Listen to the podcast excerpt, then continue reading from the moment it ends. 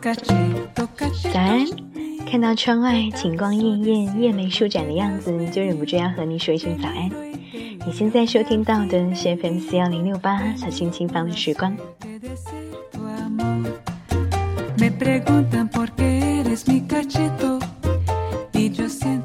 清明节的三天小长假，你过得还好吗？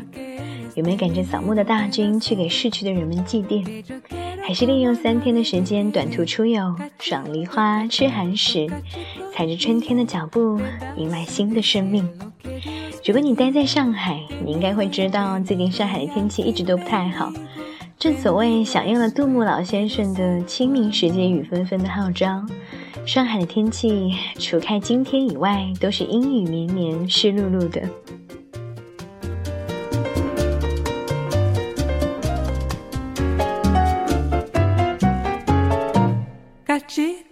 今天才是真正的正清明。看着前两天的细雨绵绵的我，已经对今天的天气不抱任何希望了。可是让我没有想到的是，当我拉开窗帘，阳光就这样肆无忌惮又明媚无比地照进我的房间里。原来在清明时节，除了感受雨声的哗然以外，竟也能有风柔日暖的时候。如果你和开始的我一样心情不太好，那么这明媚的阳光就是对我们最好的宽慰。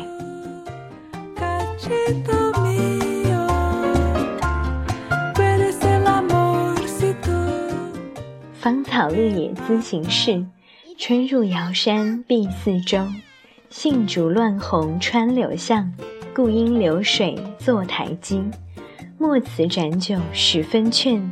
只恐风花一片红，况是清明好天气，不妨有眼莫忘归。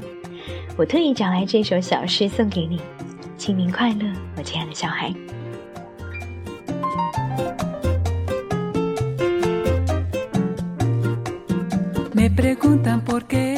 昨天下午，在上海还被笼罩在一片雨幕当中的时候，我和朋友去了巨鹿路上的一家小店喝午茶。这家店坐落在一个很不起眼的小巷尽头，只有慕名前来的人才会发现。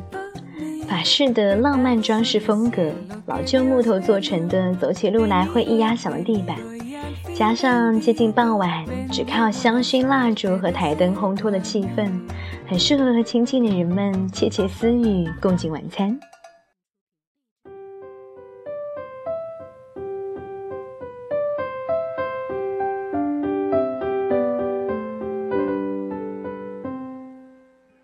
就在那样一个浪漫温馨的气氛中，我和朋友从生活聊到了工作，再来到了爱情，无一外乎的都是在讨论那些逝去的东西，逝去的恋情、逝去的想法和逝去的往事，并不是我们刻意为之，但是很巧的应景了清明节这个话题。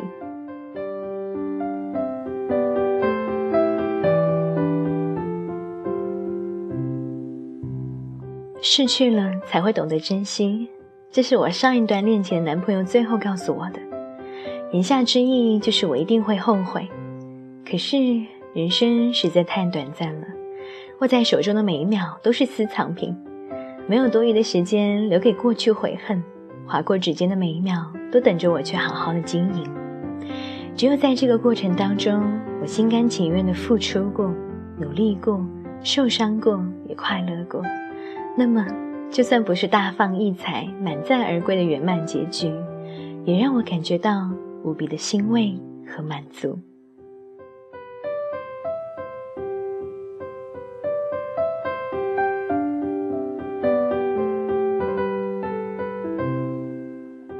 人生最值得，莫过于心甘情愿。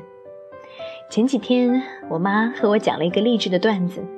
说某个大学的大学老师多年来坚持研究某一个文史的课题，这个课题在国内一直无人问津，因而此人在国内也一直过得很潦倒。后来在一个偶然的机会下，从美国回来的某一位教授也对这个课题感兴趣，两个人一拍即合，教授把衣钵传给了此人，此人便免赴远赴美美帝接受了要职，过上了衣食无忧、幸福快乐的生活。结论是，做人永远不要放弃自己的坚持。只要你把自己感兴趣的领域学深学透，你一定会等到一个好结果的。真是好一碗鸡汤！我当时就反驳了我妈一句：“假如她没有遇到这个教授，假如她人生中没有这个机会，是不是她这一生的坚持就是错的了呢？”我的妈妈说：“怎么会呢？只要他学有所成，他总会遇到机会翻身的。可是，假如他偏偏就是没有机会翻身呢？”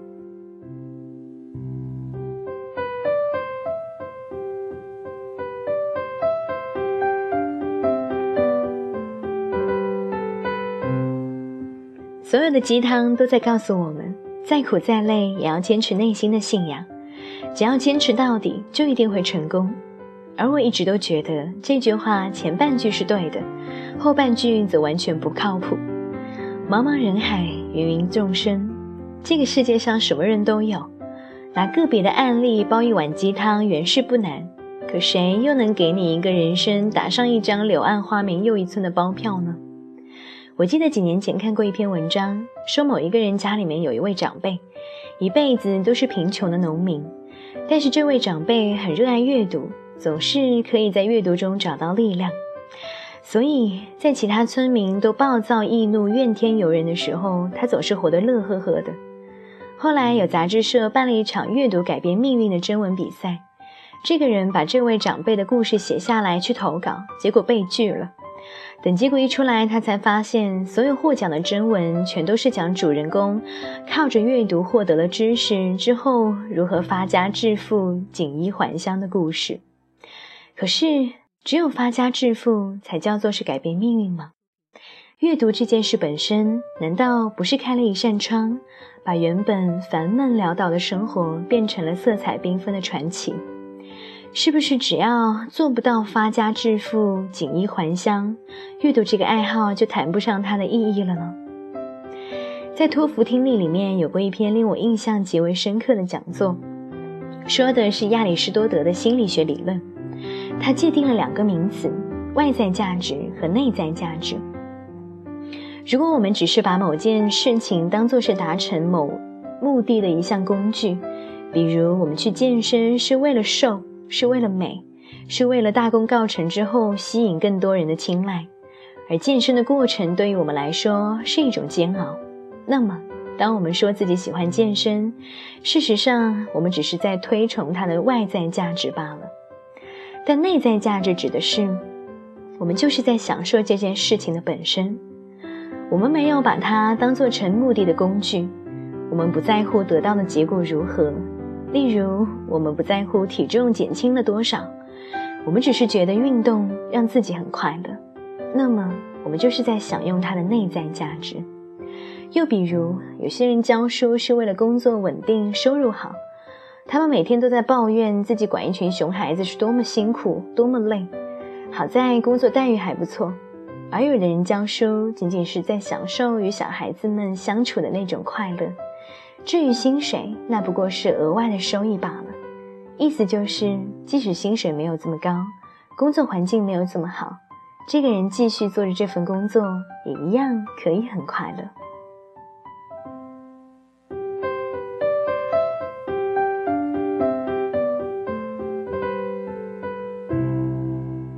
在平凡无奇的生活当中，我们很多人都在渴望着奇迹。例如，兢兢业业工作的小会计，用善良与勤恳打动了霸道总总裁，谱写出了一段灰姑娘的传奇。例如，认真画画图的工程师，忽然得到了一个机会，大展拳脚，成为了首屈一指的行业巨头。又例如，脚踏实地的公务员，忽然撞了大运，在股市里赚了大钱，便辞职下海出任 CEO，迎娶白富美，从此走上了人生的巅峰。连我自己也一直都是一个渴望奇迹的人，我一直大言不惭地说，做人就是要去追求那些让自己开心的事业。我也一直不太看得上身边那些服从家里的安排去考公务员，亦或是靠父母的人脉被安插进哪里哪里工作的朋友。我一直都觉得，只有坚持梦想，就会等来奇迹。就像我去年申请研究生，本科出身和基点条件都不乐观。唯一可能出彩的就是我完全 DIY 的写的那些材料，结果我竟然拿到了美国哥伦比亚大学艺术学院的面试。这样一个机会让我藏着掖着，生怕说出来就被人抢了去。我为自己格格不入的本科怨念了四年，拿到这个机会的时候，我就在想，现在的我终于可以扬眉吐气了吧？可我后来得到的结果是 waiting list，即所谓没有录取也没有被拒绝的备胎。如果已经录取的人当中有人不去，我就有机会补上名额。当然，这种备胎转正的殊荣并不是那么容易等到的。在 gap 了一年之后重新申请，我今年要去的学校也并不是我一说出名字就会得到羡慕的女神笑疙瘩，而是需要我解释完地理位置再解释专业排名的另一所我心仪的大学。虽然我自己觉得功德圆满了，但在许多崇拜常春藤名校的国人看来，我所创造的这个奇迹恐怕是大打折扣了。可这也没有关系，我跟人说，在这一年里，我有很多闲的时间，所以能够关注时事和娱乐新闻，可以写周记，因而结识了许多的读者，还得到了许多出版公司的邀约。这恐怕算是我在坚持梦想道路上创造的另一项奇迹吧。但就在昨天，我发现我可能也创造不了这个奇迹。一位诚意十足的编辑朋友在新书选题读通过之后，开始与我谈合作。钱的方面我根本没有纠结，差点就直接签约了。直到编辑朋友说想把我拟定的书名改成以自己最骄傲的方式活着，我当时马上说。这个要等一下，因为我这个约我不能签，我不能够忍受自己的名字和一个这么鸡汤的书名挂在一起。当然，我自己取的书名未必有多高明，只是我希望挂上我名字的作品，起码表达的都是我自己的心意，也不是为了迎合谁谁而涂脂抹粉伪装出来的。然后就有朋友来找我谈心，跟我说，我这一阶段出的两本书走的都并不是大众很畅销的路线，而且也并没有配合做任何的宣传，甚至没有进行行业盛行的买榜。如果我坚持自我，不准备市场化的话，可能我就要一直做一个小众的作家了。所以到底是做还是不做呢？我根本就没有犹豫，我觉得我要继续做自己。哪怕代价是可能无法出头。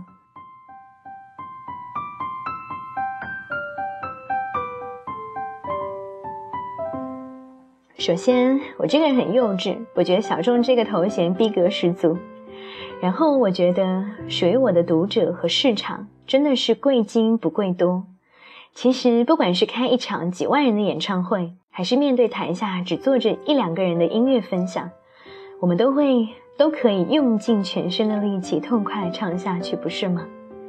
有可能我现在全心全意坚持的这件事，最终也没有办法给我带来辉煌的成果。有可能我一直就停留在这个自娱自乐的阶段，上不了什么排行榜，也拿不了多高的版税，根本就赚不来什么让家人在社交场合长脸的资本。有可能在不久之后，我的收入和社会地位远远不及那些曾经被我看不上的、完全被动的接受家里的安排去这里那里工作的朋友。那么，是不是只要等不到那个扬眉吐气的大结局，我的一切坚持就没有、就完全没有任何意义了呢？当然不是。我写自己想说的心里话，做自己满意的作品。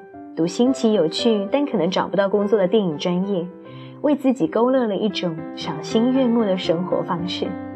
在这个坚持的过程中，我本身就是在享受。连生命本身都只是个过程，我们为什么老是要想着某一个节点便是自己的结局呢？我总是记得宝莱坞电影《三个傻子》里面那个想当摄影师的儿子。去与那个一心希望他成为工程师的老顽固父亲沟通。他说：“如果我去当摄影师，也许我会赚的少一点，过得辛苦一点，但我这一生都会很快乐。”那个父亲听罢，颤抖着手，震惊而又难以置信地抚摸着他为儿子当工程师而买的新新电脑。我原以为他会大发雷霆，结果他却在半晌之后吐出一句：“推了这台电脑。”应该可以买给你买一台像样的相机吧。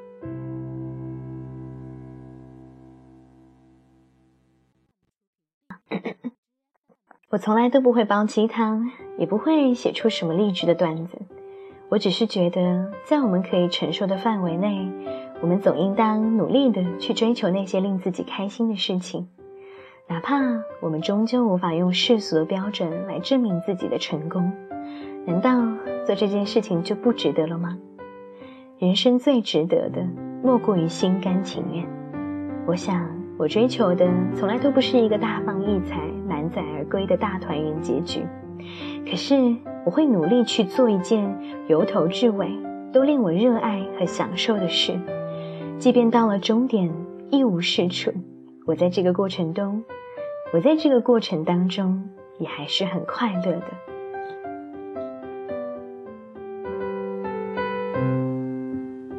感谢您的聆听，我们下期节目再见。